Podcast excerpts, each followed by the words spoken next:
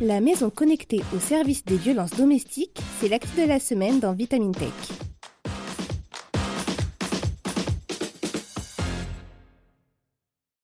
Les nouvelles technologies ont révolutionné de multiples secteurs et celui du logis en fait résolument partie. Aujourd'hui, les appareils domestiques peuvent être connectés directement à notre smartphone, nous donnant la possibilité de toujours garder un œil sur notre domicile, même lorsqu'on est en vacances. Toutefois, si la domotique offre de nombreux avantages, elle peut aussi être utilisée comme une arme contre vous. Dans cet épisode de Vitamine Tech, on ne va pas parler d'assistantes domestiques qui vous espionnent pour le compte d'Amazon ou de Roomba, qui vous prennent en photo à votre insu, mais d'un phénomène bien plus inquiétant qui se déroule au cœur de nombreux foyers.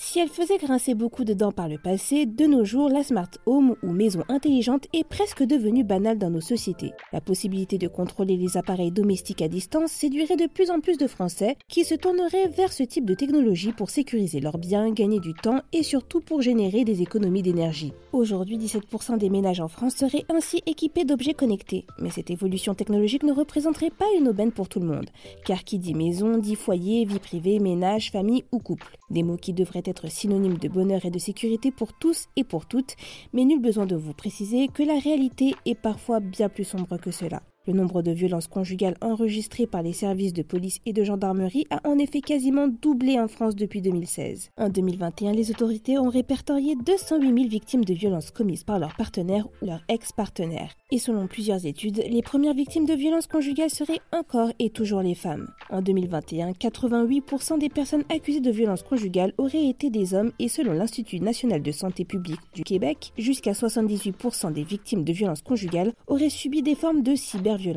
Or, malheureusement, la gente féminine serait moins compétente dans le domaine du numérique que le sont les hommes, d'après le tableau de bord de la Commission européenne. Pourquoi est-ce important lorsque l'on parle de violence conjugale? Tout simplement parce qu'un conjoint pourrait prendre le contrôle des appareils électroniques de sa compagne pour l'espionner ou la harceler sans que celle-ci ne le sache. Et non, ce n'est pas seulement une théorie mais bien un constat qui se généralise dans plusieurs pays. La Smart Home permet à toute personne ayant accès à Internet et à une appli dédiée de contrôler l'ensemble des objets électroniques d'un logement, que ce contrôle lui ait été donné en pleine connaissance de la victime ou non. Un contexte où se mêlent pouvoir et contrôle et face auquel les autorités sont pour le moment totalement impuissantes. Car malgré l'adoption à vitesse grand V des technologies intelligentes, l'assurance qu'elles sont sûres et adaptées à leur usage n'a pas suivi le même rythme.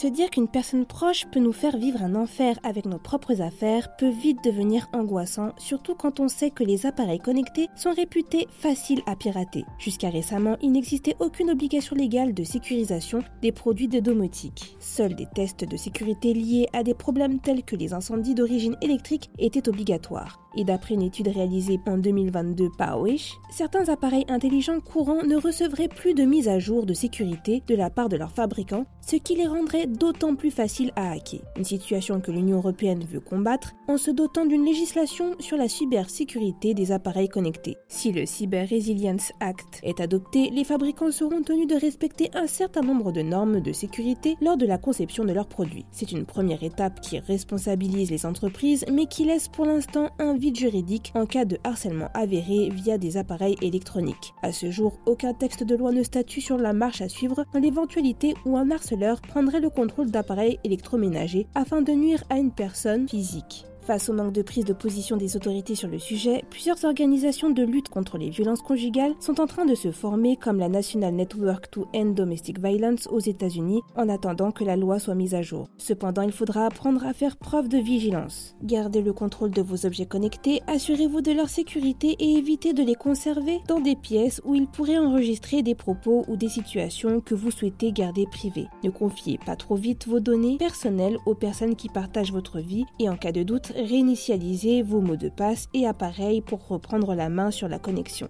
Attention toutefois, si s'isoler et entièrement se déconnecter de tous ces appareils connectés pour ne plus subir le harcèlement peut être tentant, ce n'est pas forcément la bonne solution à adopter. Veillez à garder un contact avec le monde extérieur pour pouvoir demander de l'aide. Si vous subissez des violences conjugales, contactez sans attendre le 3919, le numéro gratuit à l'écoute des femmes victimes de violences, ou SOS Victimes au 11 60 06, qui est pour sa part ouvert à toutes les personnes sans distinction En cas d'urgence, contactez la police au 17, le SAMU au 15 ou le 114 pour les personnes sourdes, malentendantes, aphasiques ou dysphasiques. Si vous n'êtes pas certaine ou certain de la situation dans laquelle vous vous trouvez, n'hésitez pas à consulter le violentomètre mis à disposition en ligne et dans plusieurs établissements en France qui vous fournira un guide de lecture de la situation dans laquelle vous pouvez vous trouver. Dans tous les cas, n'oubliez pas qu'aucune violence ne doit être jugée normale et que des solutions sont à votre disposition pour vous protéger. C'est tout pour cet épisode de Vitamine Tech. Pour ne pas manquer nos futurs épisodes, pensez à vous abonner dès à présent à ce podcast et si vous le pouvez, laissez-nous une note et un commentaire. Cette semaine, je vous invite à découvrir notre dernier épisode d'Infra dans lequel Emma Hollen décortique la science du bruit blanc, le son qui obsède Internet. Pour le reste, je vous souhaite une excellente journée ou une très bonne soirée et je vous dis à la semaine prochaine dans Vitamine Tech.